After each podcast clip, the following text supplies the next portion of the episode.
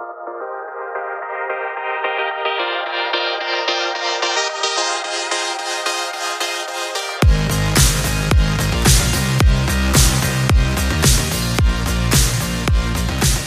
und herzlich willkommen zu Aufgebohrt, der Podcast für nachhaltigen Praxiserfolg. Für euch am Mikrofon sind Christian Brendel und ich, Diana Haber.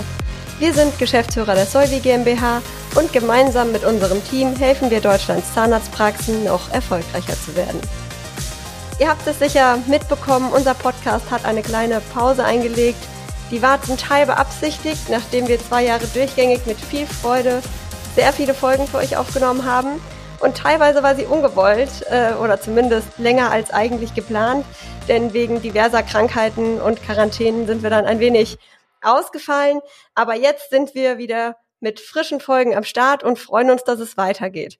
Und den Start machen wir heute mit einem ja aktuellen Thema, ähm, das aber auch allgemeine Gültigkeit hat. Konkret geht es um die aktuell sehr stark steigenden ähm, Preise, also das Thema Inflation und welche Auswirkungen sie auf eure Zahnarztpraxis hat oder haben wird. Konkret wollen wir besprechen, was ist Inflation überhaupt? Wo kommt sie eigentlich her? Warum ist sie aktuell besonders hoch? Wie sind die aktuellen Entwicklungen? Wie lange wird die Inflation vermutlich so hoch bleiben?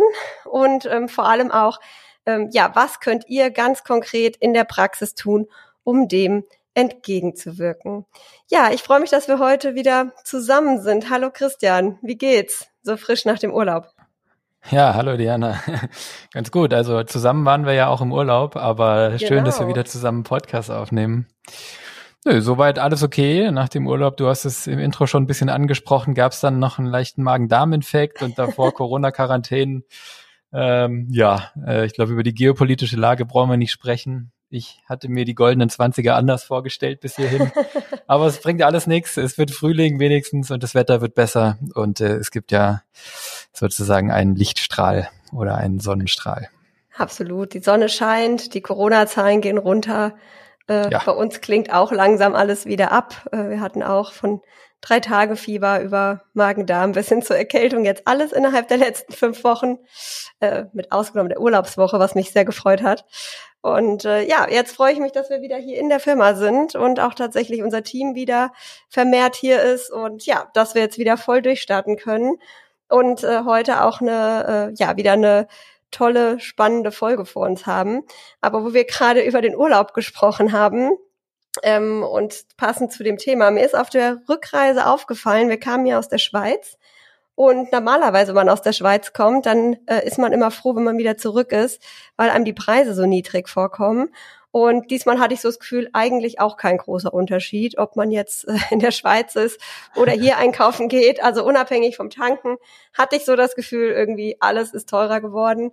Und äh, das beschäftigt natürlich alle aktuell, es beschäftigt die ganze Gesellschaft, es beschäftigt unsere Kunden, die Praxisinhaber, aber natürlich auch deren Mitarbeiter. Und äh, da sind wir schon eigentlich im Thema Inflation. Und auch wenn sie in aller Munde ist, und ich glaube, jeder weiß auch, worum es geht, ähm, würde ich vorschlagen, weil wir einfach gute Erfahrungen damit gemacht haben, dass wir ganz vorne anfangen und erstmal die Begrifflichkeiten klären und äh, ja, du uns erstmal einen kurzen Einblick vielleicht gibst, ähm, was bedeutet eigentlich Inflation? Ja, gerne. Ähm, genau, also oft wird ja mit Begriffen äh, durch die Gegend geworfen und man weiß gar nicht so genau, was sich dahinter versteckt. Ich meine, ich glaube, im Groben äh, wisst ihr das, äh, habt ihr das wahrscheinlich äh, schon irgendwie im Kopf, aber ähm, vielleicht nochmal auf den Punkt gebracht.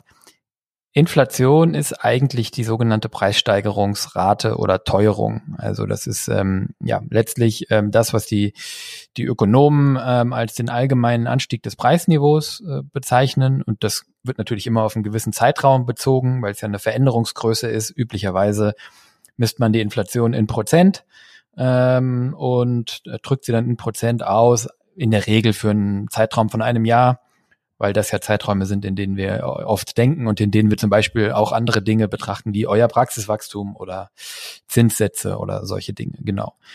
Ähm, was man aber nicht vergessen darf, eigentlich ist diese Prozentzahl natürlich nur der statistische Versuch oder der mathematisch-statistische Versuch, die Realität abzubilden. Ne?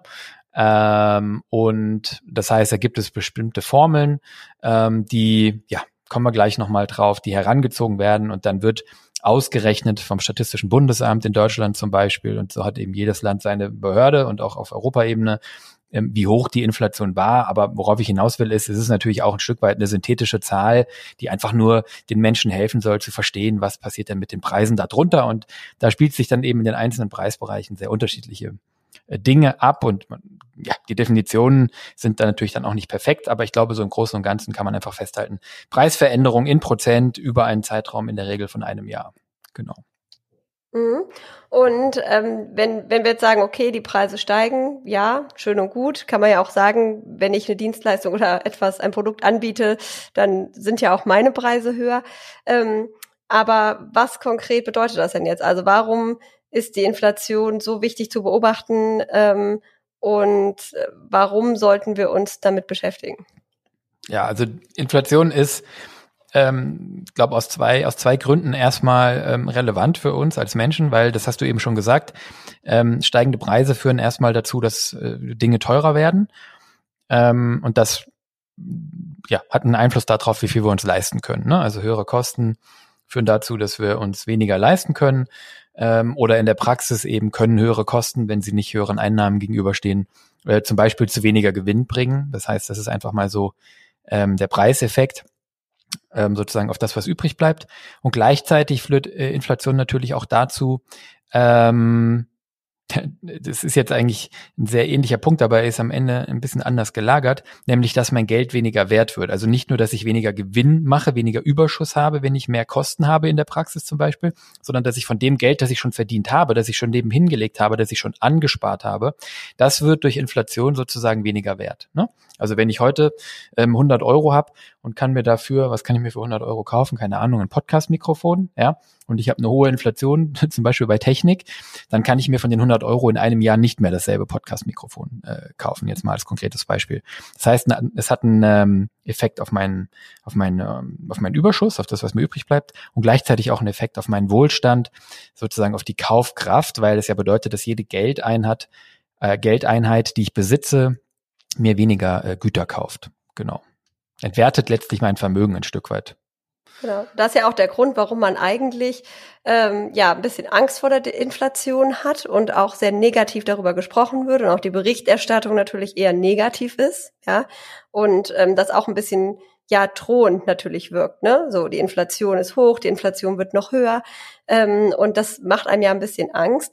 Aber im Grunde das Gegenteil wollen wir auch nicht. Ne? Also eine Deflation wollen wir auch auf jeden Fall nicht. Ähm, insofern ist natürlich die Frage, ähm, äh, Inflation gut, Fragezeichen oder schlecht, beziehungsweise wie hoch sollte die Inflation denn eigentlich sein? Also was ist denn äh, so ein Rahmen, wo man sagen würde, äh, da ist es eben äh, gut und normal? Ja, das ist eine sehr gute Frage, weil genau, äh, so wie ich es eben ausgeführt habe, könnte man jetzt denken, jede Inflation ist schlecht, ne? Auch ein Prozent wäre schon schlecht. Aber das ist tatsächlich nicht der Fall. In der, in der VWL ähm, oder in den Wirtschaftswissenschaften ist man sich eigentlich relativ einig darüber, das hast du eben schon mal anklingen lassen, dass es Inflation braucht, ein gewisses Maß, sie darf nicht zu hoch und nicht zu niedrig sein. Und auf keinen Fall ähm, sollte sie negativ sein. Das heißt, eine positive Inflation ist erstmal wünschenswert. Das ist was, was wir wollen. Der Grund ist ganz einfach, wenn man drüber nachdenkt. Wenn wir Deflation hätten, das hast du eben schon benutzt, diesen Fachausdruck, also fallende Preise, eine negative Inflationsrate, ja, wird bezeichnet als Deflation, dann würde das bedeuten, dass Dinge morgen oder nächstes Jahr billiger sind als heute. Es hört sich toll an als Konsumentensicht, mhm. würde aber für eine Volkswirtschaft bedeuten, dass wir alle aufhören würden, Dinge zu kaufen. Weil wenn wir wüssten, jeder Computer, jeder Schreibtisch, jedes Auto, jedes Sofa, jeder Fernseher, äh, alles, was ich kaufe, ist in einem halben Jahr billiger oder in einem Jahr billiger als heute dann, äh, dann würden sehr, sehr viele Konsumenten bei sehr, sehr vielen Kaufentscheidungen dazu tendieren, die zu verzögern und zu sagen, ach, dann warte ich dann noch ein Jahr, dann ist das ja billiger, was ich mir kaufen will. Das würde sich für unsere Wirtschaft sehr, sehr schlecht auswirken. Wir hätten da negative Nachfrageeffekte. Es passiert gelegentlich mal, dass es in der Volkswirtschaft passiert, dass die Preise ähm, sinken. Ähm, Japan, äh, da kommt man ja nochmal drauf, hatte mal so eine Zeit und dann ist genau das passiert. Dann, dann geht der Konsum zurück, weil alle darauf warten, dass morgen alles billiger wird. Bedeutet, wir wollen eine positive Inflation, aber eine zu hohe Inflation ist auch schlecht, denn dann passiert das, was ich eben gesagt habe, das Geld entwertet sehr, sehr schnell. Ähm, das ist das eine Problem. Das heißt, die Bevölkerung wird ärmer Und wir müssen dann ständig Preise anpassen. Also es gibt ja auch oder gab in der deutschen Geschichte oder in der Geschichte von fast allen Ländern Phasen von sehr hoher Inflation.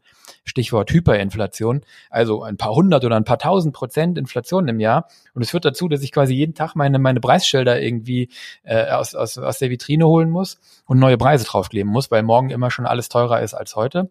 Das ist jetzt so am anderen Ende des Spektrums. Und äh, beides will man eigentlich nicht. Ne? Und unter Ökonomen ist eigentlich und äh, auch unter, unter sagen wir mal, ähm, Politikern eigentlich so Usus in Europa zumindest, dass man anstrebt, eine Inflation irgendwo im Bereich drei Prozent, zwei, vier, drei Prozent sowas. Ne? Zwei bis drei Prozent ist eigentlich so das offizielle Inflationsziel.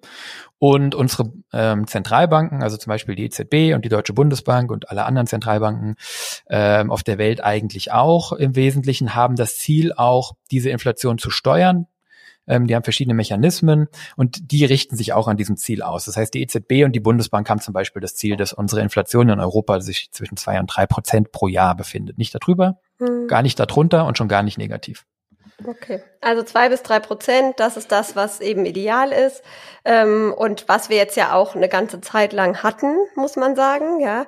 Und äh, jetzt stellt sich natürlich die Frage, ähm, ja, wo stehen wir denn jetzt eigentlich aktuell? Du hast ja gerade das Spektrum aufgemacht. Wir wissen, wir haben eine Inflation. Wir wissen, zwei bis drei Prozent ist ganz gut. Ähm, du hast von Hyperinflation gesprochen. Wie weit sind wir davon noch weg? Ähm, wo, also ich weiß zum Glück noch ein bisschen, ja, aber ja, ja. Ähm, wo, wo befinden wir uns jetzt aktuell? Und ähm, genau, wa was passiert und wie hoch ganz konkret ist denn aktuell die Inflation, um das jetzt einordnen zu können im Vergleich zu diesen zwei, drei Prozent?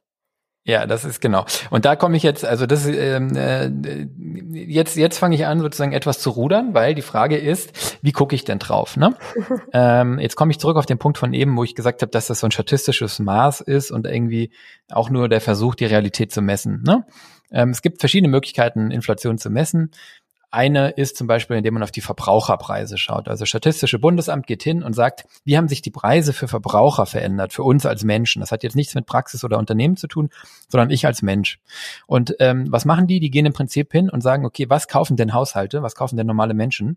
Dann machen die einen Einkaufskorb und sagen, okay, ähm, wir legen da rein, äh, ich sag mal Butter, Brot, ähm, so und so viel Einheiten, also ne, alle zehn Jahre ein Fernseher, alle, alle fünf Jahre eine neue Matratze ähm, machen die so einen Warenkorb mit 650 Gütern sind das äh, in Deutschland und ähm, da kommt eine Gewichtung rein, ne? also so viel wie eben Haushalte für diese Güter ausgeben, werden die gewichtet und dann vergleichen die das, machen die quasi jeden Monat, tun die so, als ob die diesen Warenkorb kaufen würden und schauen, wie sich das verändert. Und ähm, die Gewichtung ähm, da drin bedingt natürlich so ein bisschen, was passiert. Ähm, und ihr könnt euch vorstellen, für so einen Verbraucherpreisindex ist eben zum Beispiel sehr relevant, was die Wohnkosten machen, also Mieten, ähm, Energiekosten oder auch was Transportkosten machen, Autoverkehr und Nahrung. Und wenn man sich jetzt das mal anguckt und sagt, okay, wir nehmen mal die Verbraucherpreise, dann ist es so, dass wir jetzt ähm, im Jahresvergleich 7,6 Prozent höhere Preise haben als im gleichen Monat vor einem Jahr. Das ist jetzt der März, ja, weil der April noch nicht ausgewertet ist.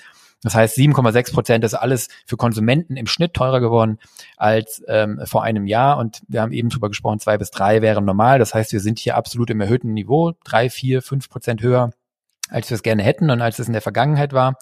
Und ähm, die Bedrohung kommt hier so ein bisschen aus der Beschleunigung, weil von den 7,6 Prozent sind alleine 2,5 aus dem letzten Monat, also von Februar auf März haben sich die Preise um 2,5 Prozent in einem Monat verändert. Das wird natürlich so nicht weitergehen, aber wenn man es hochrechnen würde, wären es natürlich 30 Prozent im Jahr. Ähm, so und um das einzuordnen, die 7,6, das ist eben der höchste Stand seit 1981, also immerhin in etwas mehr als 40 Jahren haben wir sowas nicht mehr gesehen. Und 1981 äh, war die getrieben durch den ersten Golfkrieg. Und auch da ganz ähnlich wie heute war es eine Kriegssituation. Und ähm, ihr ahnt es schon, die Energiepreise spielen da natürlich äh, eine wichtige Rolle. So, jetzt habe ich von Verbraucherpreisen gesprochen. Betrifft euch alle, weil jeder, der zuhört, ist Verbraucher. Auf der anderen Seite machen wir den Podcast ja hier nicht für Verbraucher schlau zu machen, sondern euch als Praxisinhaberinnen und Praxisinhaber oder Praxismanager. Und ähm, da ist dieses Verbraucherpreisding nicht so ganz hundertprozentig passgenau weil ihr äh, sowas wie Wohnkosten natürlich nicht nur im geringerem Umfang habt. Ne? Ähm, ihr habt natürlich auch eine Praxismiete, aber die macht nicht 30 Prozent eurer Ausgaben aus, hoffentlich. Ähm, das heißt, ich habe mir deswegen nochmal die Großhandelspreise angeschaut. Da geht das Statistische Bundesamt hin und nimmt so einen Korb aus Wirtschaftsgütern, also Dinge, die Unternehmen eher kaufen. Und da ist es so, dass die äh, Teuerungsrate 22,6 Prozent ist im Vergleich äh, zu vor einem Jahr. Und was hier besonders reinknallt, also warum ist das so hoch im Vergleich zu den 7,6? Das liegt jetzt daran, dass Unternehmen eben andere Dinge kaufen als Verbraucher. Ähm, hier ist zum Beispiel zu nennen, Energie und Brennstoffe ist 70 Prozent teurer geworden ja, äh, im Jahresvergleich. Erze und Metalle 56 Prozent, Papierprodukte 20 Prozent, Holz und Baustoffe 19 Prozent, ne? keramische und Glaserzeugnisse 19 Prozent und, und, und Maschinen und Geräte, IT und Telekommunikation um sieben Prozent. Das sind Dinge, die eigentlich eher keine Preisveränderung haben oder billiger werden. Pharmazeutische Erzeugnisse fünf Prozent. Also ihr seht, wo ich hin will. Ähm, und das hat insbesondere Energie, Metalle, Rohstoffe, Papier hat eben dazu geführt, 22,6 Prozent mehr Großhandels, also Großhandelspreisanstieg. Und das ist der höchste Wert, festhalten, seit Beginn der Aufzeichnung. Das heißt, das Statistische Bundesamt hat noch nie einen höheren Wert gemessen. Ähm, ich würde sagen, für euch als Praxis liegt die Wahrheit irgendwo dazwischen. Ne? Ähm, weder machen, wie gesagt, Wohnkosten oder Raumkosten 32 Prozent der Ausgaben aus, noch seid ihr jetzt irgendwie Aluminiumhersteller, die nur Eisenerze und Energie einkaufen. Aber natürlich spielen, da werden wir ja nochmal drauf kommen, Erze, Metalle ähm, und Energie, insbesondere auch in Dingen, die ihr von, von euren Produzenten und, und Lieferanten kauft, natürlich auch eine gewichtige Rolle. Mhm. Ja, und selbst wenn wir irgendwo dazwischen liegen, also wenn wir zwischen 7,6 und äh, 22,6 äh, liegen, dann ist das ja eine ordentliche Steigerung. Ne? Also äh, das macht schon ordentlich was aus und das muss man natürlich auch im Umsatz dann erstmal wieder reinholen. Ja. Und äh, jetzt stellt sich natürlich die Frage, und ich weiß, da haben wir auch äh, in den letzten Wochen immer wieder auch privat viel drüber diskutiert. Ähm, ja, weil man natürlich weiß man nach der Corona-Krise jetzt auch noch der Krieg und trotzdem fragt man sich, ähm, warum ist das so? Warum steigen die Preise so exorbitant an, vor allen Dingen auch in Bereichen, die vielleicht nicht von Ressourcenknappheit ähm, betroffen sind? Und äh, ja, worauf ist das überhaupt äh, zurückzuführen? Ja, das sind ja, ja, sicherlich viele Dinge, die hier irgendwo äh, zusammenkommen am Ende des Tages. Ja, ich glaube, genau. Also die Betrachtung, warum das so ist, die ist auch deswegen spannend, weil man dann ein bisschen verstehen kann, ob das jetzt so bleibt oder wieder zurückgeht oder noch schlimmer wird. Ne? Mhm. Ähm, also die Gründe sind vielzählig. Ähm, zum einen haben wir einfach ähm, lange, lange keine Wirtschaftskrise gehabt. Das heißt, unsere Wirtschaft wächst eigentlich seit 2008 oder 2009, seit der Bankenkrise unaufhörlich. So äh, die, die weltweite Wirtschaft erstmal grundsätzlich, ne, bis vor Corona oder bis zu Corona. Und ähm, das heißt, da ist einfach eine große Nachfrage einfach mal, ein großer Konsum und eine große Nachfrage aus der Wirtschaft. Und in Corona-Zeiten war es dann so, ähm, dass sicherlich viele konjunkturstützende Maßnahmen ergriffen wurden. Also es gab viele Investitionen seitens des Staates in Gesundheitsprodukte, aber auch in andere Dinge und es gab viele Subventionen. Es gab Steuersenkungen, es gab eine Mehrwertsteuersenkung und, und, und. Das heißt, es wurde vom Staat versucht, die Wirtschaft äh, ähm, aufrechtzuerhalten und den Konsum aufrechtzuerhalten. Das ist auch gut gelungen. Und diese konjunkturstützenden Maßnahmen haben halt auch nochmal dazu geführt, dass anhaltend viel nachgefragt wurde. Das heißt, obwohl Corona eine Krise war, ähm, gab es nicht so eine Verunsicherung, sondern eigentlich haben alle weiter investiert und Geld ausgegeben. Zumindest in bestimmte Dinge. Zumindest in bestimmte Dinge, genau. Also ich verallgemeiner jetzt natürlich. Ne? Das heißt, das sind schon mal zwei Nachfrageeffekte. Dann ist es so, dass wir eigentlich auch seit der äh, Bankenkrise 2008 anhaltend in diesem Niedrigzinsumfeld sind. Also das seht ihr alle auf dem, auf dem Bankkonto, dass es keine Zinsen gibt. Ich habe heute Morgen den Brief von der Apobank bekommen, die wollen jetzt Strafzinsen haben ähm, sind damit der Fairness halber eins der letzten Institute. Aber äh, Niedrigzinsumfeld führt dazu, dass Unternehmen sich günstig Geld leihen können, also quasi für, für null fast und auch Staaten sich günstig Geld leihen können und damit viel investieren. Ja. Ähm, auch das ist wieder äh, ein Grund für viel Nachfrage. Und das heißt, ihr seht hier im Prinzip ist auf der Nachfrageseite einfach momentan oder in den letzten Jahren sehr, sehr viel Wachstum gewesen, sehr viel Nachfrage. Und gleichzeitig kam es dann halt dazu, dass 2020 im März die Unternehmen erstmal einen kurzen Schock hatten, als der erste Corona-Lockdown kam und dann gewisse Dinge erstmal abbestellt haben. Also ihr kennt wahrscheinlich alle die Stories von den Computerchips. Da hat man im März, April, Mai 2020 ähm, nach Asien ähm, sozusagen weitergegeben, dass man eine reduzierte Nachfrage da haben wird, zum Beispiel die deutsche Automobilindustrie. Das hat dann dazu geführt, dass in Asien gewisse ähm, ja, Investitionen oder gewisse Produktionen so ein bisschen nicht, nicht gesteigert wurden. Und heute bereut man das sehr. Das heißt, es gab da so ein bisschen, gibt da heute so ein bisschen Angebotsprobleme. Es werden einfach nicht so viele Chips produziert, äh, zum Beispiel, wie man bräuchten, brauchen würde. Generell gibt es natürlich auch noch so eine Knappheit an Rohstoffen und Materialien auf der Welt. Ähm, einfach dadurch, dass andere Volkswirtschaften wie China und so auch sehr viel davon äh, brauchen. Und dann gibt's natürlich jetzt ganz akut eine kriegsbedingte Verknappung von Rohstoffen, ähm, also alles, was natürlich aus der Ukraine oder überhaupt aus, ich sag mal, ähm, Eurasien, irgendwie aus dem, aus dem Osten Europas und so weiter kommt, Speiseöle, Sonnenblumen und so weiter. Und natürlich ähm, die Energiekosten, die äh, vor allen Dingen dadurch beeinflusst sind, dass Gas, Öl und Strom jetzt einfach teilweise weniger verfügbar sind. Also das heißt, da trifft jetzt einfach weniger Angebot ähm, aus verschiedensten Gründen von Corona äh, bis bis ähm, bis Ukraine-Krise oder Krieg ähm, auf, ähm, auf eine sehr hohe Nachfrage. Gerade gestern kam zum Beispiel die Nachricht, dass jetzt kein Gas mehr, ich glaube, nach Polen ähm, äh, geliefert wird. Ne? Und ähm, als allerletztes vielleicht noch gibt's halt anhaltende Lieferengpässe und Probleme in der sogenannten Supply Chain, das heißt in der weltweiten Logistik, aufgrund von bestimmten Events. Ihr erinnert euch sicherlich noch an dieses Schiff Ever Given, das im Kanal quer hing.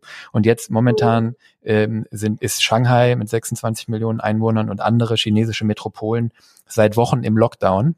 Und diese Dinge führen dazu, dass die, sagen wir, die Logistik so ein bisschen ins Stottern kommt. Geht jetzt gerade durch die Medien, liegen 400 Schiffe vor Shanghai irgendwie, ne, die nicht abgefertigt werden. Und wenn die abgefertigt werden, wird es Monate dauern, bis die dann auf dem Rückweg in Rotterdam, Hamburg und so weiter überall ähm, äh, abgearbeitet werden konnten. So. In Summe, lange Rede, kurzer Sinn, ist das, was die Ökonomen so ein Perfect Storm nennen. Ja?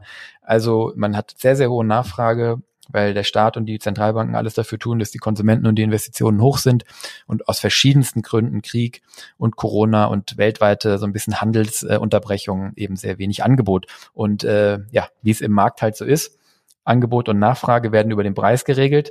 Wenn es nicht genug Angebot gibt, aber viel Nachfrage, gehen die Preise hoch. Ja, da kam einfach unheimlich viel zusammen. Das war ja auch so ein bisschen unsere Conclusion. Ne? Also je länger man drüber nachgedacht und drüber geredet hat, desto mehr Gründe sind einem eigentlich auch eingefallen. Und äh, es kam dann so nach und nach, dass einem einfach immer klarer wurde, wo das jetzt äh, herkommt. Und trotzdem stellt man sich ja die Frage, ähm, wenn das doch normalerweise von der Zentralbank reguliert wird, ähm, und das ist ja nun mal der Mechanismus, der in der Vergangenheit jetzt eigentlich immer ganz gut funktioniert hat, ähm, zumindest in der kürzeren Vergangenheit. Und da fragt man sich ja jetzt, äh, ja, warum äh, passiert da nichts? Also wo sind denn jetzt die Zentralbanken? Wo ist denn der Mechanismus, der das auffängt äh, und die Inflation stoppt? Genau, also eigentlich wäre der Mechanismus, um das aufzufangen, wäre die Zinsen anzuheben. Ähm, also wer jetzt aufmerksam zugehört hat, das ist hier schon VWL äh, einmal eins, äh, erste Vorlesung ähm, äh, im, im Volkswirtschaftsstudium. Ähm, normalerweise würden die Zentralbanken tatsächlich die Zinsen anheben und zwar massiv und hätten das auch schon vor ein paar Monaten getan, also eigentlich schon letztes Jahr, weil die Inflation eben schon latent etwas erhöht war. Und jetzt kommt eben dieser Krieg und die Lockdowns in China obendrauf. Ähm, das können sie nicht tun oder wollten sie nicht tun bisher oder sie sind zumindest sehr vorsichtig, insbesondere in Europa, weil man Angst hat, die Weltkonjunktur und das europäische Wirtschaftswachstum ähm, die eh gerade auch unter Covid und der Kriegssituation so ein bisschen fragil sind. Die, die Wirtschaft läuft gut und die Unternehmen investieren trotz Krieg und trotz Corona Unsicherheiten, aber es ist eben so ein bisschen fragil und man hatte Angst, das äh, zarte Pflänzchen da oder dieses Wachstum eben abzuwürgen. Ja. Das ist sicherlich einer der Gründe und daneben ist es auch ganz einfach so, dass viele Staaten sehr hoch verschuldet sind ich kann es ja nicht mehr hören, aber auch wieder durch Corona ist die Staatsverschuldung in allen Ländern der Welt, insbesondere in vielen europäischen Ländern auch stark gestiegen. Das war richtig teuer, die äh, Kurzarbeit, die ähm, sub, äh, die Subventionen zu bezahlen. Das heißt, ähm, viele Länder, gerade im Süden von Europa, könnten sich höhere Zinsen auch gar nicht leisten. Die hätten dann ein Problem mit ihrer Staatsverschuldung. Das heißt, den Zentralbanken ist eigentlich so der Hauptmechanismus, um die Inflation zu steuern, der Zins ist denen so ein bisschen die Hand auf den Rücken gebunden und die können nur sehr vorsichtig und sehr langsam ähm, da eben agieren. Und ähm, ja, das ist die Antwort auf deine Frage, warum da jetzt nicht härter ähm, gegengesteuert wird. Ja, gut. Also ähm, ist natürlich auch äh, irgendwie verständlich. Es hängt natürlich alles zusammen und das ist ein sehr sensibles Thema. Und äh, die Zentralbanken haben natürlich unheimlich viele ähm, Komponenten, auf die sie achten müssen. Ich erinnere mich auch noch schmerzhaft an meine VWL-Vorlesung damals, ähm, ja, wo man einfach sieht, dass da unheimlich viele Aspekte zusammenkommen. Das ist ja immer das, was man ähm, ja als Bürger ganz schwer verstehen kann, ne? warum bestimmte Entscheidungen so getroffen werden, wie sie getroffen werden, ähm, weil man häufig nur ein oder zwei oder maximal drei Aspekte im Blick hat und nicht eben die gesamte Weltwirtschaft und die gesamte Konjunktur äh, ja in seiner Gänze verstehen kann. Würde man ja auch verrückt werden. das stimmt, das stimmt. Also wer das natürlich verstehen möchte, äh, da gibt's wunderbare Bücher. Die sind auch, glaube ich, ein paar tausend Seiten dick, erinnere ich mich. Ja, ja. ähm, genau, ja, es ist richtig. Äh, wer mal Zeit hat, der kann sich das vielleicht im Sommerurlaub mal ähm, durchlesen. Schade auf jeden Fall nicht. Äh, hilft auf jeden nicht. Fall, so einen Gesamteinblick zu bekommen. Ja, und jetzt äh, stellt sich natürlich auch noch die Frage, wie geht's denn weiter? Also ich meine, klar, die Preise sind jetzt gestiegen. Wir haben gerade eben gesehen, sie sind nicht mehr im Normalbereich. Sie sind auch so hoch, wie sie sehr, sehr lange nicht waren. Aber wir sind noch nicht in einer Hyperinflation und es ist noch verkraftbar. Aber ich glaube, das, was alle umtreibt, ist die Angst vor dem, was kommt. Also wo führt das hin? Ähm, und welche Auswirkungen wird das auf uns haben und insbesondere auch natürlich ähm, als Praxisinhaber. Ne? Wenn meine Kosten so steigen, dann muss ich ja irgendwie reagieren und deshalb stellt sich natürlich die Frage, äh, wie geht's weiter, ne? So der Blick in die mhm. Glaskugel mhm. natürlich ein bisschen, aber was ist deine persönliche Einschätzung? Genau, genau.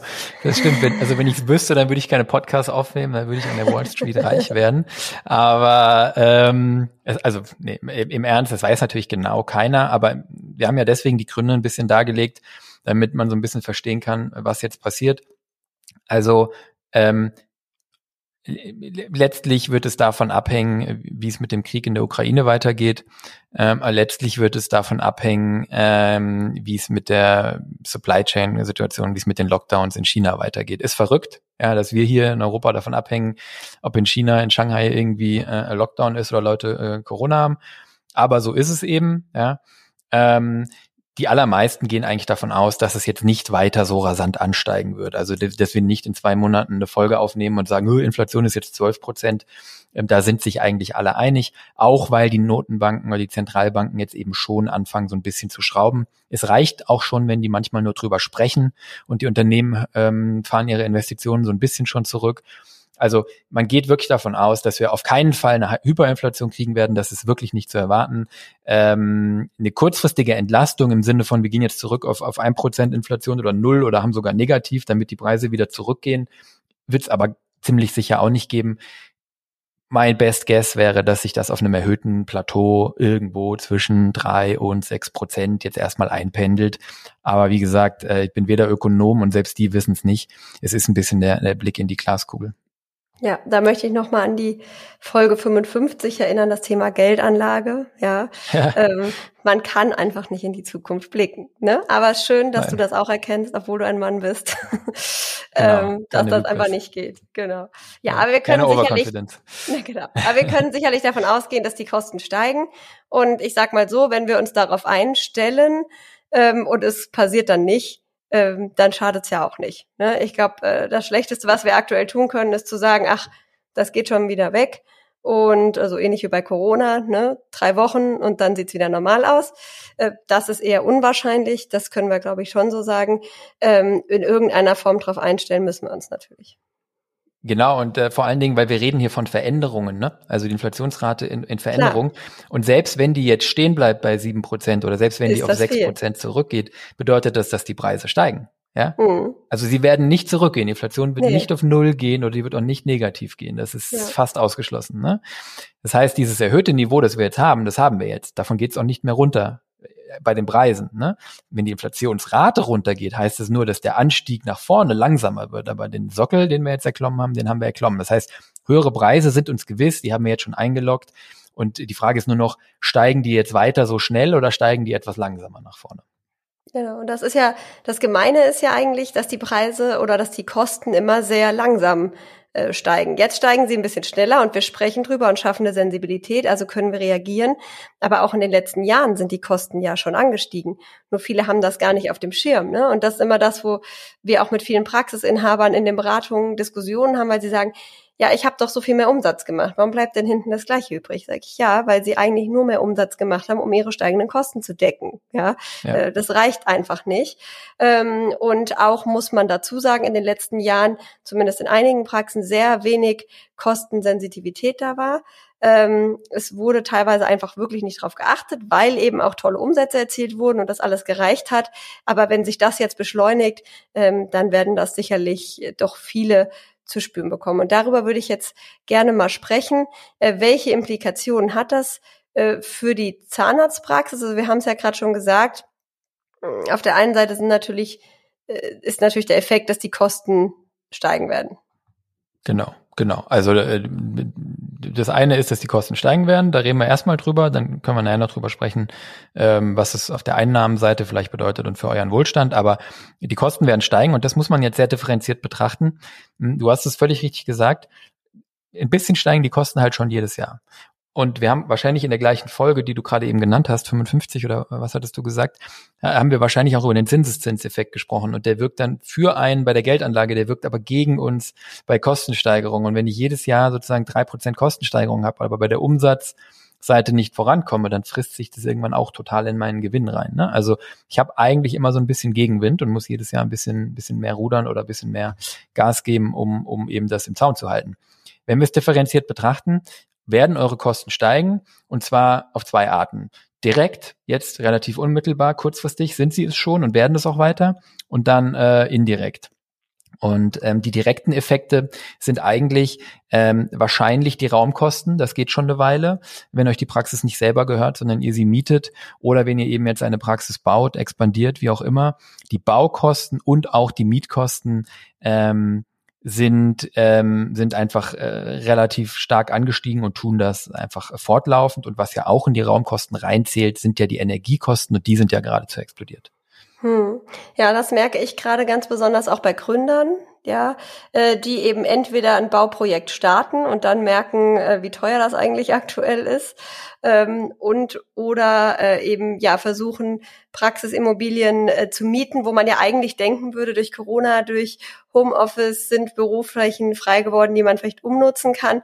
Und trotzdem muss ich sagen, ähm, auch gerade bei Neubauprojekten, Ärztehäuser, die gebaut werden, äh, da werden mittlerweile auch Mietpreise aufgerufen, die sich echt gewaschen haben. Ähm, und da muss man dann echt mal rechnen. Ne? Also wenn man dann mal guckt, wie ja. viel Umsatz muss ich eigentlich dafür machen, nur um hier eine gute Relation beizubehalten.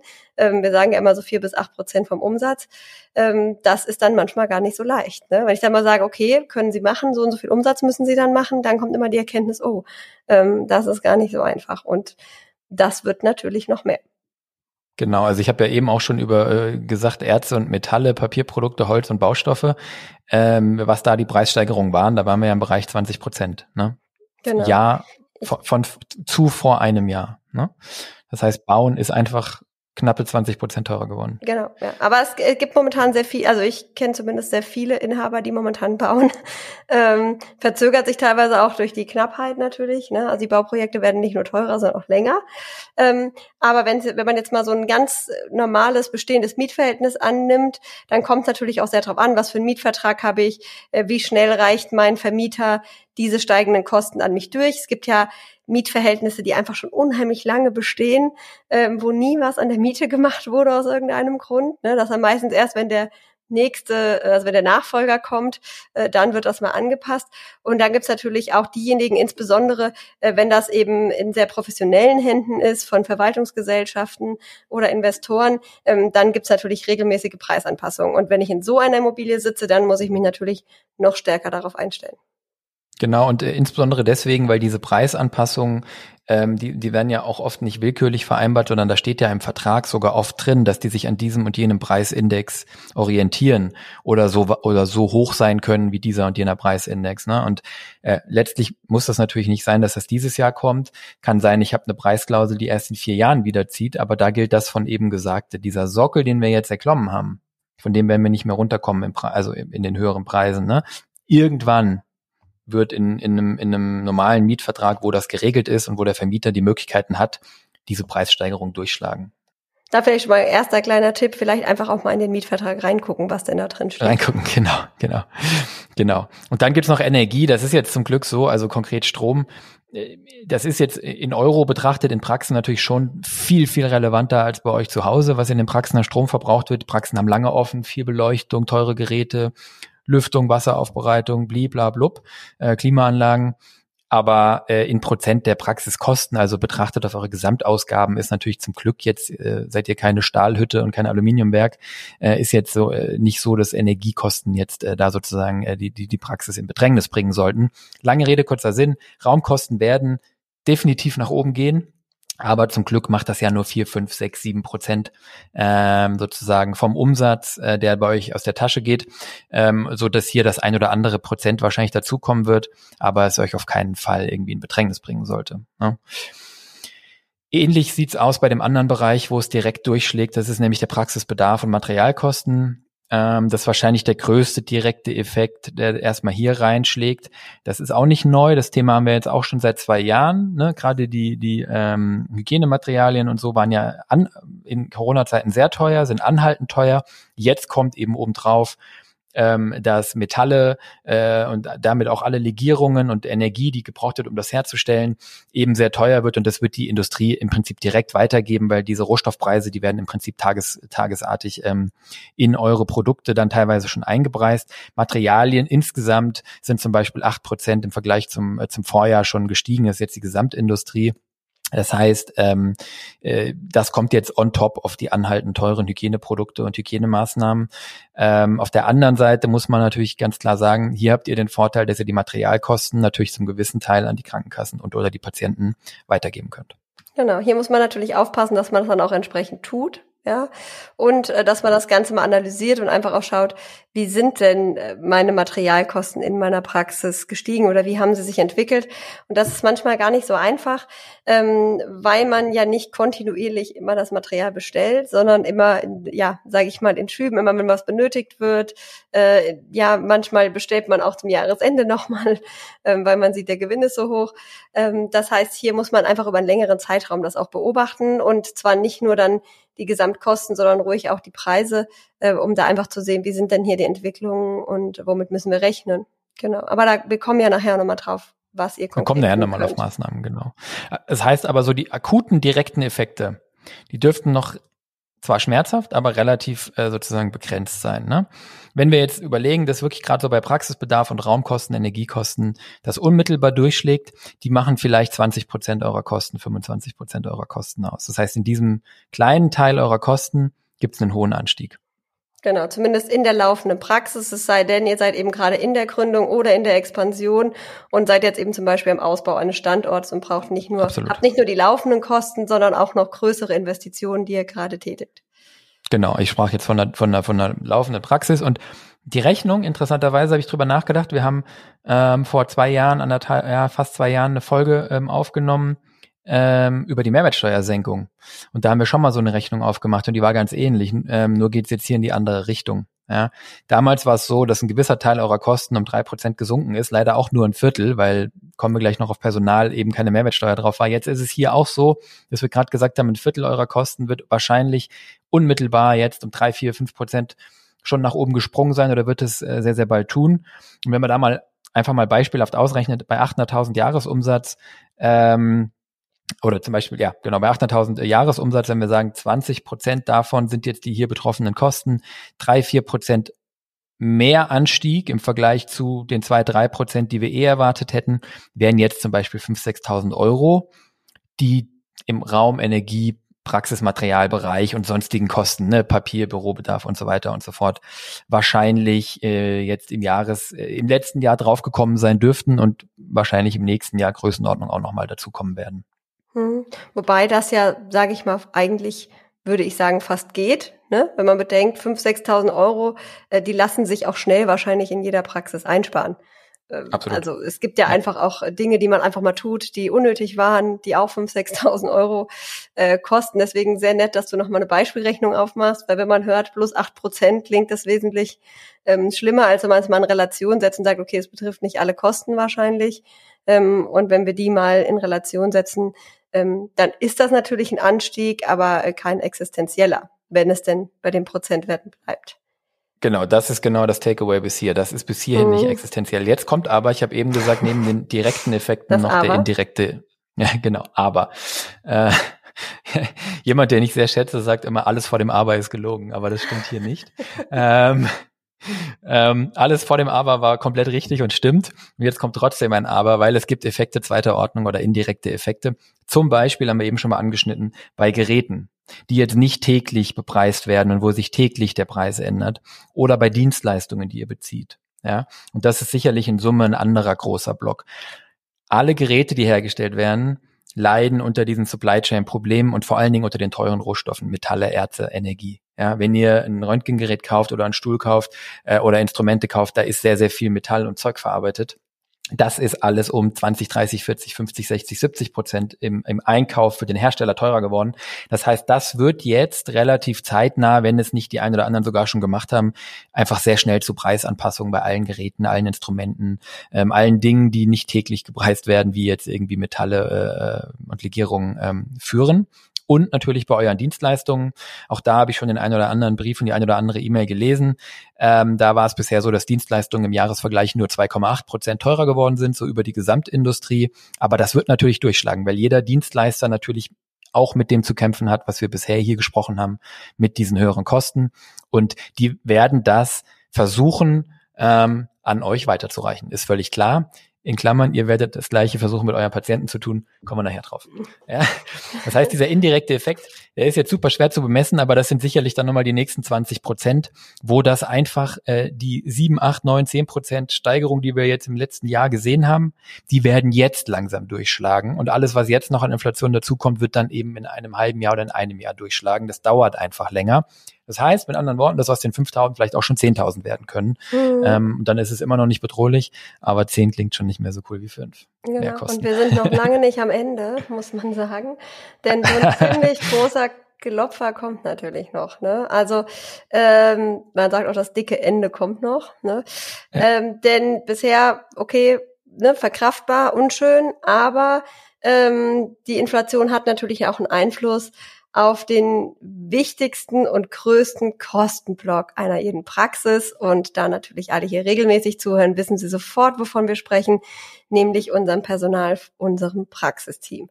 Und ähm, ja, natürlich betrifft das unser gesamtes Team, denn äh, diese gestiegenen Kosten, insbesondere auch äh, die der Verbrauchsgüter, die treffen natürlich auch ganz besonders hart äh, die Mitarbeiter in den Praxen, insbesondere weil sie in der Regel nicht gerade zu den Großverdienern äh, gehören. Und das heißt, diese Preissteigerung eben im Bereich Wohnen ähm, und auch äh, ja, Transport und so weiter, Nahrung, ähm, die schlagen natürlich gleich sehr hart durch. Ne? Und die merken das natürlich sehr, sehr früh. Und äh, da kommt natürlich teilweise auch ein bisschen äh, Panik auf. Ne? Oder ja. der, der Wunsch natürlich, dass sich auch die Gehälter entsprechend verändern. Genau, also absolut richtig. Und auch hier eigentlich ähm, aus einer Situation kommt, wo eh schon Druck war. Also ich glaube, euer Praxispersonal dürfte noch deutlich mehr unter der Mietpreissteigerung zum Beispiel leiden als der durchschnittliche Zuhörer, der doch dann öfter schon im Eigenheim wohnt. Ähm, das heißt, ähm, hier war es, glaube ich, schon immer äh, sozusagen in den letzten zwei, drei Jahren, vier, fünf Jahren eben sehr viel Druck. Nochmal zur Erinnerung, ein Drittel der Nettolöhne geben Arbeitnehmer für Mieten aus. Ich würde mhm. die, die These wagen, dass beim durchschnittlichen Angestellten in der Arzt- oder Zahnarztpraxis oder bei einer durchschnittlichen Angestellten äh, das vielleicht sogar noch höher ist, weil die Gehälter eben nicht im Bundesschnitt liegen, sondern deutlich darunter. Das heißt, ähm, diese Kostenblöcke, die besonders stark gestiegen sind, Mieten, Nahrung, Energie, die Diana genannt hat, ähm, das ist alles kein Luxus. Ähm, das sind keine diskretionären Ausgaben, wo ich sagen kann, oh, äh, Wohnen ist aber teuer geworden, das lasse ich jetzt mal. Oder, ähm, ähm, ach Mensch, aber ist aber ärgerlich, dass das Essen so teuer geworden ist. ich glaube, ich esse jetzt weniger. Sondern da muss man wirklich verstehen, dass gerade Leute mit niedrigen Einkommen ähm, einen sehr, sehr hohen Sockel haben an Geld, dass sie für diese Dinge ausgeben müssen. Sie haben quasi keine Wahl und es bleibt dann relativ wenig ähm, Spielraum einfach nur. Und ähm, genau wie Diana sagt, ähm, eure Mitarbeiterinnen werden die Inflation deutlich stärker zu spüren bekommen, als ihr jetzt im Privaten als Mensch. Und ähm, ja, gegeben der generellen Personalknappheit, ich meine, das Thema hängt einem ja auch schon zum Ohr raus, aber jetzt fängt es sowieso erst richtig an, wird das halt dazu führen, dass Löhne weiter steigen müssen und Ich möchte ergänzen, das ist auch genau gut und richtig so. Und wir können nochmal drüber sprechen, ob das nicht vielleicht sogar auch schlau ist, das Ganze proaktiv zu machen, weil es ja auch was mit Fürsorge fürs Team zu tun hat. Absolut. Also die Gehälter sind ja schon in den letzten Jahren äh, deutlich angestiegen. Ähm, ich persönlich finde das auch richtig. Die Ge das Gehaltsniveau in den Praxen ist immer noch sehr, sehr unterschiedlich. Also äh, ich habe durchaus in der Beratung Praxen, wo ich sagen muss, okay, wir bewegen uns am Mindestlohn. Und jetzt denken einige, was, das gibt's? Ähm, und ich wette, wenn man mal genauer reinguckt, da sind viele gar nicht so weit von weg. Ähm, und das Spektrum geht natürlich sehr weit nach oben, gerade in Bereichen, wo man sagt, ich habe hier viel Konkurrenz, ich muss hohe Gehälter bezahlen, um gute Leute äh, eben auch zu halten. Und äh, genau, da wird halt, hat man schon gemerkt, dass da ein Zug drin ist in den letzten Jahren. Und ähm, jetzt habe ich auch tatsächlich so in den letzten Wochen doch vermehrt auch, äh, oder ja, wie soll ich sagen, eigentlich fast täglich Anfragen äh, zur Gehaltsanalyse sowohl von Inhabern, die sagen, wir müssen da mal durchgucken. Ich habe so das Gefühl, ähm, dass ich vielleicht gar nicht genug bezahle, weil ich werde ständig gefragt und spüre so eine Unzufriedenheit, ähm, als auch von denjenigen, die vielleicht auch leicht genervt sind, weil ihre Mitarbeiter jetzt schon wieder in Anführungszeichen mit einer Gehaltserhöhung ankommen und dann sagt man ja, ich habe doch erst zwei Prozent gegeben als Inflationsausgleich und dann merkt man schnell, mh, wenn wir nochmal die Zahlen, die Christian gesagt hat, Revue passieren lassen, äh, ja, muss ich schon überlegen, wie sieht das denn da aus? Und gerade in einem niedrigen, äh, genau wie wir es gerade gesagt haben, Gehaltssegment, wovon wir hier reden, ähm, ist das dann halt schwierig, weil ich kann, natürlich müssen alle ein bisschen einschränken, aber hier kann ich einfach mich nicht mehr viel einschränken. Ne? Ich habe einfach diese Grundbedürfnisse und wie Christian schon gesagt hat, ich muss natürlich weiterhin wohnen. Ich muss auch weiterhin in die Praxis fahren. Ich kann nicht sagen, ich mache einfach Homeoffice und tank nicht mehr. Ähm, das sind Kosten, die ich weiter habe. Und da ist es, glaube ich, ganz, ganz wichtig, dass man einfach mehr Verständnis einfach dafür hat und sich die Situation bewusst macht, weil man selbst vielleicht ähm, in einer relativ luxuriösen Situation ähm, sich befindet und das manchmal vielleicht gar nicht so genau von der anderen Seite sieht. Ne? Wenn man sich mal die Nettolöhne ja. anschaut, ähm, dann kriegt man da einfach ein größeres Verständnis. Absolut. Ähm, also vielleicht nochmal, weil es vielleicht nicht jeder mitbekommen hat, du hast über Mindestlohn gesprochen, der liegt ab 1. Oktober bei 12 Euro. Mhm. Ähm, und da sind je nachdem äh, viele ZFAs, äh, zum Beispiel auf, in ländlichen Praxen im ostdeutschen Raum, nicht weit davon entfernt oder werden oder sogar drunter. davon profitieren. Ja, genau. Mhm. Werden davon profitieren. Ähm, so als äh, BWL, VWL äh, gebildeter Mensch äh, äh, kenne ich die Grenzen und Probleme, die so ein Mindestlohn mit sich bringen kann. Aber an der Stelle muss man tatsächlich sagen, war das sogar vielleicht mal gutes Timing. Lange Rede, kurzer Sinn. Wir dürfen auch gar nicht über den Mindestlohn sprechen. Ähm, in den Zeiten der Personalknappheit und die werden nicht aufhören, äh, haben wir schon hundertmal gesagt, werden wir noch hundertmal sagen, das wird von hier an in meinen Augen wirklich nur noch schlimmer. Ähm, muss man sich wirklich, glaube ich, sehr gut überlegen, ob man da nicht proaktive Fürsorge betreibt. Ich möchte an der Stelle mal hinweisen auf einen sehr guten Podcast, den ich die Woche gehört habe. Ähm, der war jetzt nicht ganz neu, ich glaube, der war schon äh, einen Monat alt. Dental Late Night Show, äh, Folge 1 mit dem Christian Henrizi und dem äh, Stefan Helker den gibt's im Impla-Talk Podcast. Die haben über das Thema Personalknappheit gesprochen und in anderthalb Stunden sehr schön rausgearbeitet, ähm, was da gerade abgeht und was dann auch auf uns zukommt. Genau. Sehr schön. Mhm, guter Tipp. Das heißt, andersrum, wenn ihr für euer Team Sorge tragen wollt und nicht warten wollt, bis sie sich äh, sozusagen äh, äh beschweren und sagen, äh, ich kann mir die Fahrt zur Arbeit nicht mehr leisten, dann ähm, ist es sicherlich ratsam, hier sich was zu überlegen und proaktiv zu werden ähm, und das Team zu unterstützen.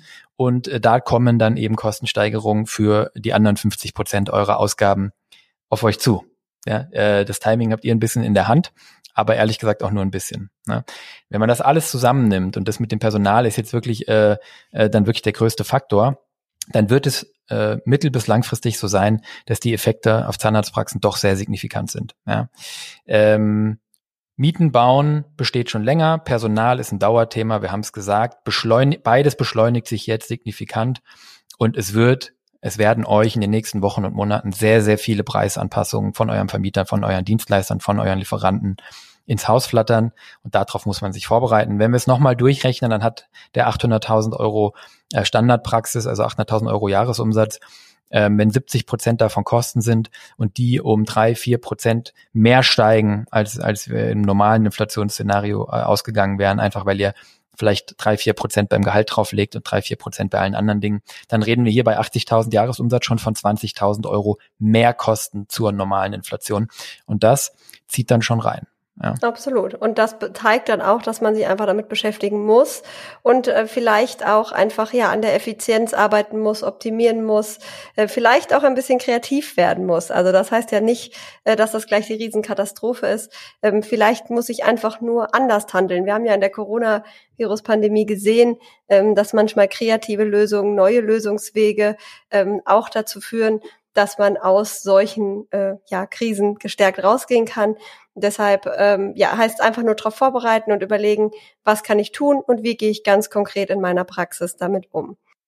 Ah, was haben wir wieder für einen gute Laune Podcast heute? Ja, äh, äh, jetzt, äh, wie, wie, wie komme ich jetzt zu guten Laune? Jetzt wollte ich gerade noch einen draufsetzen, weil ich glaube, wir haben noch äh, leider ähm, und wir kommen gleich dazu, was ihr tun könnt, ah, keine Sorge. Einen haben wir noch. Äh, einen letzten Punkt haben wir noch, denn was wir bisher komplett außer Acht gelassen haben, ist der Patient. Ja, äh, denn wir haben ja nur darüber gesprochen, äh, quasi auf der Kostenseite, ähm, wie ja, wie steigen die Kosten an? Und wir haben ja vorhin gesagt, das ist doch ganz einfach, da müssen wir mehr Umsatz machen, um das wieder reinzuholen. Jetzt haben wir natürlich das Problem, dass unsere Patienten genauso betroffen sind von der Inflation. Das heißt, auch bei den Patienten ähm, ist diese natürlich spürbar. Die haben auch steigende Kosten für Wohnen, Essen, äh, Autofahren und so weiter. Und das frei verfügbare Einkommen, das ich vielleicht auch für Gesundheit oder auch äh, Luxus, ne, je nachdem, was man ähm, anbietet, kann das ja auch Ästhetik. dann eben genau zu den Luxusartikeln gehören, ähm, einfach dafür weniger übrig bleibt. Ne? Und ähm, das ist natürlich etwas, wo man sagen muss, ja, damit muss ich mich auch auseinandersetzen und mir genau überlegen, wie gehe ich damit um. Da werden die Praxen unterschiedlich stark vom betroffen sein, glaube ich. Ähm, mhm. Klar werden das alle spüren, aber es hängt natürlich auch stark von meinem Patientenklientel ab, würde ich sagen. Ja, also Absolut. je mehr Großverdiener in Anführungszeichen ich habe, desto geringer natürlich der Effekt. Es sei denn, Sie sind äh, Unternehmer und Besitzer von Wirtschaftsunternehmen, denen es nicht gut geht. Ne? Also auch ja, die kann es genau. natürlich sehr hart treffen. Ja, es, es gibt, also ich glaube, man muss es, das wird wirklich spannend, ähm, äh, die nächsten Monate zu beobachten und ich glaube, das ist auch schon so ein bisschen was, was, was ihr machen könntet, weil es bei den Geringverdienern sehr, sehr schnell, wie du gesagt hast, so sein wird, dass nicht mehr viel übrig ist, um sich noch Ästhetik oder sowas zum Beispiel zu leisten. Ähm, es kommt aber noch was obendrauf, unabhängig von der Inflation, habe ich mit sehr vielen Zahnärzten in den letzten Wochen gesprochen, die mir eigentlich schon im, äh, im März schon berichtet hatten, dass sie das Gefühl haben, dass ihre sehr gut verdienenden Patienten so eine leichte Zurückhaltung haben bei sehr äh, großen Versorgungen, äh, hochwertigen Versorgungen, ähm, die man vielleicht auch noch mal ein bisschen verzögern konnte wo der Krieg gerade anfing, ähm, das ist dann immer so ein Unsicherheitsmoment, ja. Also genau wie vor zwei Jahren, wo die Automobilindustrie keine Chips mehr bestellt hat, kurz gezögert hat und heute sich wünscht, sie hätten Chips bestellt, äh, gibt es da sicherlich bei Patienten diesen Effekt, dass man, huh, äh, wie ist jetzt eigentlich mein Arbeitgeber betroffen, wie ist, ist jetzt eigentlich der Job meiner Frau betroffen, wie bin jetzt ich eigentlich wirtschaftlich betroffen von der Inflation, von dem Krieg ähm, äh, ja, und von diesen Themen. Und da äh, reicht auch ein Zögern oder eine Zurückhaltung ähm, bei Gutverdienern schon auch, als dass es äh, sozusagen durchschlagen könnte. Ne? Also das hören wir schon und am Ende des Tages ist natürlich auch so, ähm, dass, äh, und jetzt hören wir gleich wirklich auf mit schlechten Nachrichten, ähm, äh, das ist auch äh, wahrscheinlich nicht zu erwarten, dass es aus dem GKV-Bereich da jetzt die Rettung kommt. Zumindest lehrt uns das die kürzere Vergangenheit. Auf den Schutzschirm haben wir schon mal erfolglos gewartet. Und ähm, ja, es war einfach auch ähm, in den letzten Jahrzehnten so, ähm, äh, da kommen wir gleich nochmal drauf, dass, äh, dass da kein Ausgleich der Inflation für die Zahnärzteschaft stattgefunden hat. Ne? Also ja, das, das ist, glaube ich, so, dass wir auf der Einnahmenseite, da kommen wir gleich nochmal drauf, wirklich auch ähm, als Praxis äh, aktiv werden müssen. Daneben hat das Ganze natürlich für euch als Praxisinhaberin oder einfach auch ähm, ja, sonstige Zuhörer, Geschäftsführer, Praxismanagerinnen und so weiter, private Implikationen. Ähm, das ist auch völlig klar. Das werden wir jetzt hier nicht in Gänze behandeln. Aber es gibt natürlich die oben beschriebenen Effekte auf euer Einkommen äh, im Sinne von ähm, Kosten äh, werden mittel- und langfristig steigen.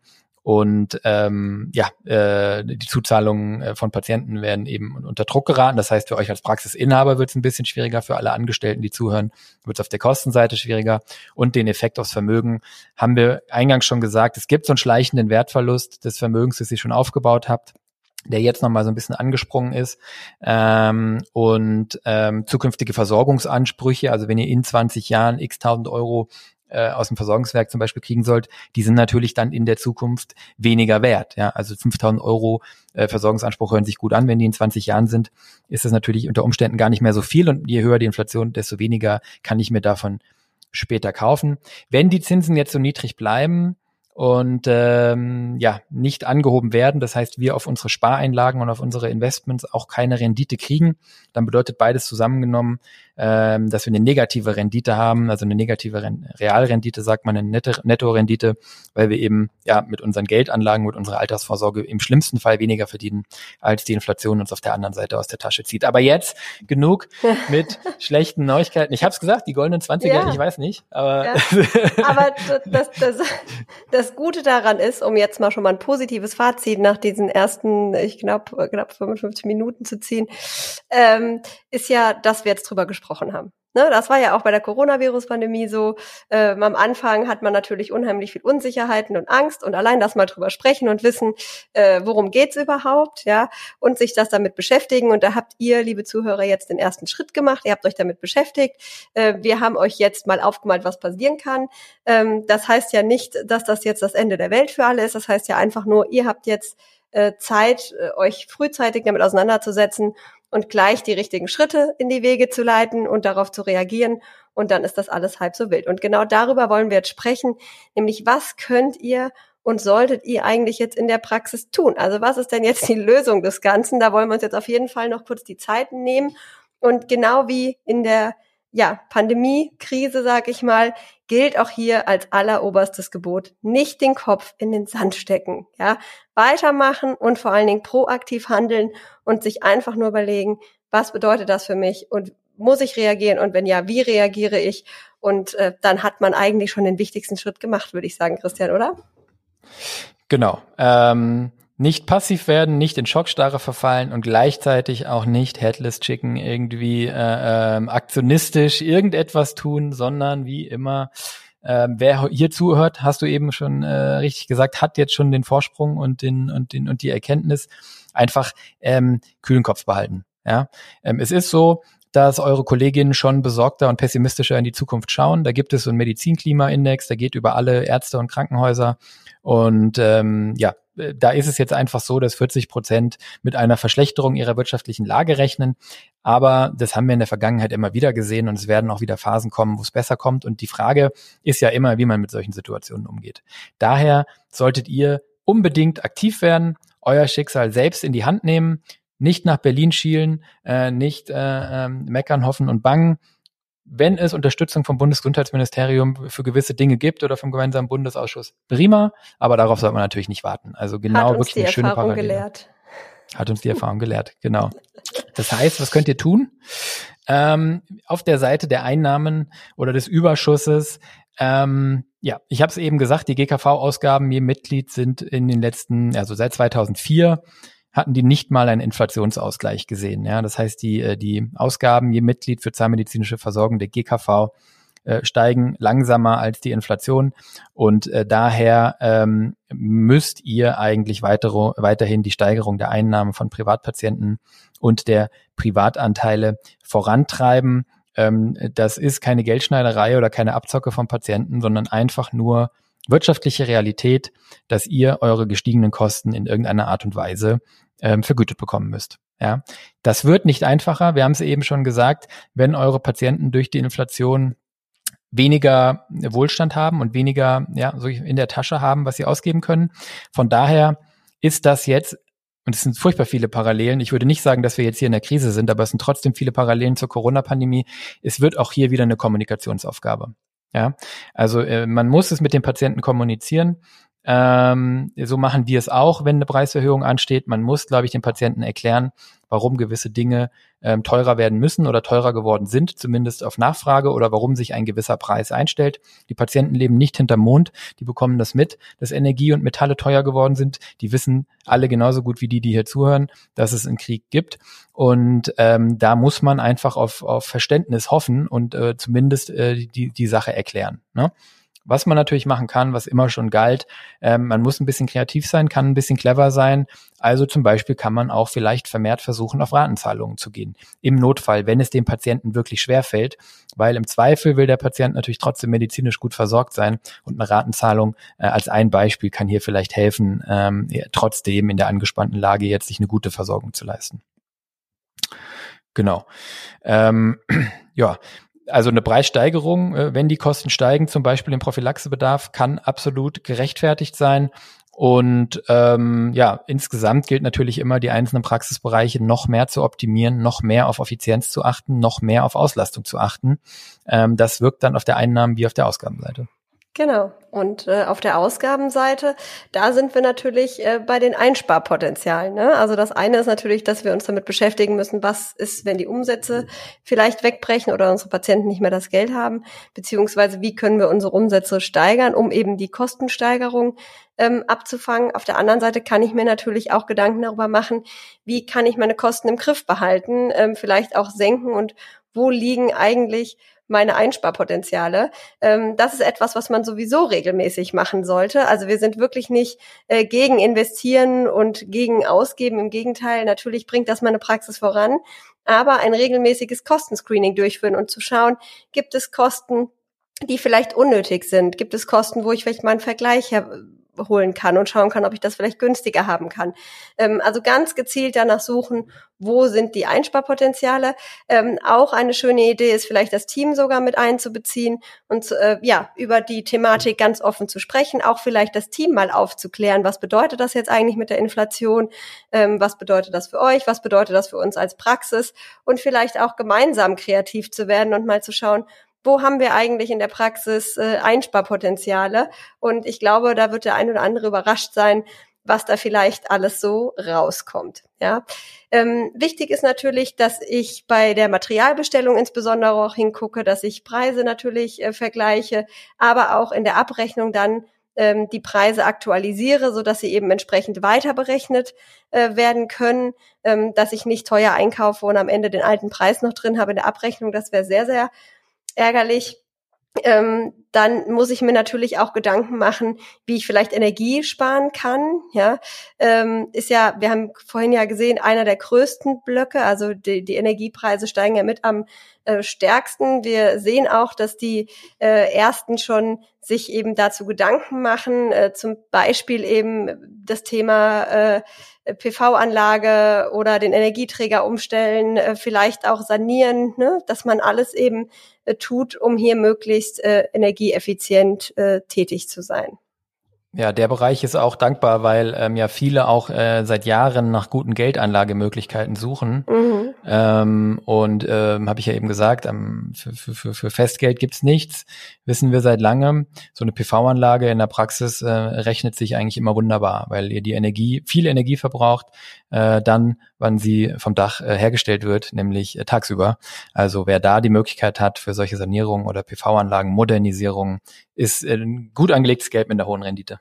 Hm. Aus privater Erfahrung kann ich sagen, wer sich aktuell dafür interessiert, sollte sich beeilen, weil äh, doch äh, ja diejenigen, die dazu beraten tätig sind und die Firmen, die die herstellen, bauen und auf die Dächer bringen, nicht gerade Langeweile haben. Äh, ich habe schon festgestellt, wir waren nicht die ersten, die die Idee hatten. Ähm, ja. gibt, gibt hier andere Menschen im Podcast, die waren etwas früher und haben da etwas schlauer gehandelt. Ähm, ja, also äh, wen das interessiert, da wäre jetzt vielleicht ein ganz guter Zeitpunkt, darüber mal grundsätzlich nachzudenken. Ne? Und äh, dann natürlich, wir hatten es vorhin gesagt, das Thema Gehälter, ähm, proaktiv sich damit beschäftigen, gegebenenfalls auch ähm, anheben, ne? ähm, zu schauen, wer verdient hier eigentlich was und ähm, sich einfach mal damit auseinanderzusetzen. Und äh, das hat nicht nur was damit zu tun, dass äh, euer Team das jetzt eben braucht, sondern sicherlich auch äh, verdient hat. Und ähm, genau, das ist auf jeden Fall sinnvoller, als das Ganze jetzt zu verschlafen und äh, dann festzustellen, dass überall die Gehälter gestiegen sind und mein Team läuft weg und geht zum Kollegen. Ähm, und dann sitze ich da ohne gute Mitarbeiter. Also in dem Sinne wirklich mit den Gehältern beschäftigen und natürlich mit der Effizienz, denn wenn ich Mitarbeiter effizient einsetze, dann kann ich sie auch gut entlohnen. Und ähm, ja, genau. Natürlich kann ich auch darüber nachdenken ähm, oder mit meinem Team sprechen, wo ich ihnen vielleicht noch helfen kann. Ähm, vielleicht kann ich bestimmte Kosten übernehmen, sei es jetzt äh, eben äh, Telefonkosten, Fahrtgeld, Kinderbetreuung, äh, ne, vielleicht E-Bike, um die, äh, die teuren äh, Benzinpreise ähm, zu äh, kompensieren. Ähm, das sind alles Möglichkeiten, über die ich zumindest nachdenken kann. Ja, grundsätzlich ähm, muss ich also eine gute Mischung finden aus quasi auf der einen Seite einsparen und Einsparpotenziale finden und ein bisschen kostensensitiv sein ähm, oder zumindest nicht gerade einfach unüberlegte Ausgaben tätigen. Und auf der anderen Seite sollte ich mich natürlich ähm, ja mit dem Thema Effizienz beschäftigen und in Effizienz investieren. Also hier sind wir jetzt wieder am Ausgeben im Prinzip. Ähm, aber das lohnt sich einfach sehr, sehr langfristig. Und wenn wir davon ausgehen, dass alles steigt, dann müssen wir mit unseren Ressourcen einfach wesentlich schonender, nachhaltiger und effizienter ähm, umgehen. In jeder Hinsicht. Ja, auch wenn äh, wir das vor zwei Jahren schon propagiert haben, ähm, gilt weiterhin, ähm, dass es eine gute Idee war, gewesen wäre oder auch immer bleibt, äh, finanzielle Reichweite oder einfach einen Liquiditätspuffer äh, zu haben. Wer den hat, der ist auch jetzt wieder entspannter. Wer den nicht hat, jetzt wird es halt ein bisschen schwerer, den aufzubauen. Trotzdem äh, lohnt es sich und äh, macht Sinn. Und Diana, ich glaube, du machst gerade auch viele Finanzplanungen, weil es sich da auch nochmal lohnt, ähm, einfach mal zu gucken, mh, hm, was bedeutet es denn für mich mit Szenarien und so. Genau. Also ja, ich muss mir einfach überlegen, ne, was, was, wie ist denn meine allgemeine Planung gewesen, jetzt mal unabhängig von der Inflation, ja? Also wo möchte ich denn nächstes Jahr mit meiner Praxis stehen? Und dann kann ich jetzt natürlich die Themen Kostensteigerung zum Beispiel oder Umsatzeinbruch einfach mal durchrechnen, mir Szenarien durchrechnen und sagen, okay, was passiert denn, wenn die Kosten wirklich um so und so viel Prozent steigern? Was bedeutet das für mich, äh, meine Praxis, mein Gewinn, mein Team ähm, und auch mein Privatleben? Ne? Und da muss ich einfach ähm, natürlich vor allen Dingen ins nächste Jahr gucken, aber auch sehr langfristig denken und planen. Du hast vorhin schon gesagt, Thema äh, Vermögensaufbau und so weiter und so fort. Das hängt natürlich alles zusammen. Ähm, und da sollte ich einfach mir äh, ja einen Überblick verschaffen und einen Plan machen. Wunderbar. Ich glaube, dann sind wir mit unserem Latein auch am Ende für heute. ähm, wir hoffen, wir konnten es für euch ein bisschen einordnen. Ähm, die hohe Inflation zusammenfassend ist ein Ärgernis. Sie wird finanziellen Druck auf die Praxen ausüben. Die goldenen Zwanziger machen wirklich so weiter, wie sie angefangen haben, nämlich nicht besonders golden. Ähm, aber ähm, es sollte sich nicht existenziell auf euch auswirken. Ich denke, das ist auch klar wer gut äh, gewirtschaftet hat bis hierhin und das weitermacht mit Augenmaß, mit Fingerspitzengefühl. Es wird halt jetzt vermehrt so ein Balanceakt, ja, so, ein, so eine Gratwanderung, was die Diana eben sagte, zwischen Kosten einsparen, aber nicht unsensitiv sein. Ähm, der äh, wird als Unternehmer, als Praxisinhaberin, Praxisinhaber hier auch weiterhin äh, den Weg gehen und erfolgreich sein. Und ein regelmäßiges Kostenscreening hilft einfach immer, auch hier wieder, Kosten im Griff behalten ist einfach immer eine gute Idee. Es setzt sich immer so ein bisschen Fett an, das nicht gebraucht wird. Und das ist halt vor allem wichtig, wie wir schon gesagt hatten, weil es für euer Team Lohnsteigerungen wird geben müssen. Und wir glauben auch, dass ihr da sehr gut beraten seid. Und wenn ihr das, wenn ihr das proaktiv tut und ähm, ja, ähm, im Prinzip ist das auch ein, nachhaltiger Gedanke einfach, ähm, denn ihr wollt das ganze Jahr jetzt nicht nur dieses Jahr irgendwie gut überstehen, sondern auch anhaltend. Ne? Das heißt, jegliche Effizienz, egal ob im Umgang mit Ressourcen oder im Umgang mit meinem Team, äh, ist, ist zwar gewünscht, aber am Ende ist Effizienz auch irgendwie äh, nichts wert, wenn sie nicht nachhaltig gelebt werden kann. Wir haben auf dieser Welt begrenzte Ressourcen. Mitarbeiter gehören neuerdings auch dazu oder seit einigen Jahren und immer mehr. Und dementsprechend müssen wir damit eben umgehen. Ja. Ähm, last but not least ist es nach wie vor anhaltend und vielleicht jetzt nochmal besonders wichtig, kontinuierlich an der Einnahmensteigerung ähm, zu arbeiten. Es geht ganz schnell, dass die Jahre ins Land gehen und man so vor sich hin behandelt. Aber die Optimierung äh, der Praxis ist tatsächlich etwas, was ja, was einfach kontinuierlich laufen muss. Also der japanische äh, Kaizen-Ansatz äh, äh, ist sozusagen hier auch einfach ein guter Ratgeber. Sehr schön, super, super zusammengefasst. Äh, ich glaube, damit sind wir dann wirklich ähm, am Ende äh, der, diesen, der der Folge. Und äh, ich muss sagen, äh, ja, wir haben ja wirklich äh, das mal ganz von vorne äh, aufgerollt. Ich hoffe, dass unsere Zuhörer, dass ihr, liebe Zuhörer, viel mitnehmen konntet, dass euch das Thema jetzt ein bisschen äh, klarer ist, dass es euch vor allen Dingen aber auch keine Angst macht und äh, dass ihr euch einfach proaktiv auf den Weg macht um dem entgegenzustehen. Natürlich unterstützen wir euch sehr gerne dabei. Das heißt, wenn ihr die Situation eurer Praxis verstehen wollt, einfach mal wissen wollt, wo sind meine Potenziale beim Umsatz oder auch meine Einsparpotenziale auf der Kostenseite und ihr diese heben wollt, dann schreibt uns sehr gerne eine E-Mail an info@solvi.de. Wir sind für euch da und helfen euch jederzeit gerne. Ähm, abschließend möchte ich noch kurz auf unsere Solvi Days auf Mallorca hinweisen. Diese finden bitte September äh, statt. Da freuen wir uns auch schon ganz besonders drauf, zumindest äh, Christian. Ich kann leider ähm, nicht dabei sein, aber äh, Christian freut sich schon. Das wird ein super tolles Event ähm, im Rahmen unseres Firmenjubiläums auch äh, mit äh, sehr viel Input, tollen Referenten, äh, spannenden Thema. Da wird es auch um natürlich Zukunftsplan Planthemen gehen. Es wird um Effizienz gehen, um Kennzahlen, um Verbesserung ähm, und natürlich auch äh, ja die die langfristige Ausrichtung der eigenen Praxis. Ja, wir hoffen, euch hat die Folge wieder gefallen. Wenn ja, erzählt es wie immer gerne weiter und lasst uns auch gerne ähm, eine Bewertung da. Und wir freuen uns sehr, wenn ihr beim nächsten Mal wieder zuhört und wir versprechen, dass unsere Folgen jetzt wieder regelmäßiger kommen. Wir freuen uns. Bis zum nächsten Mal. Macht's gut. Ciao.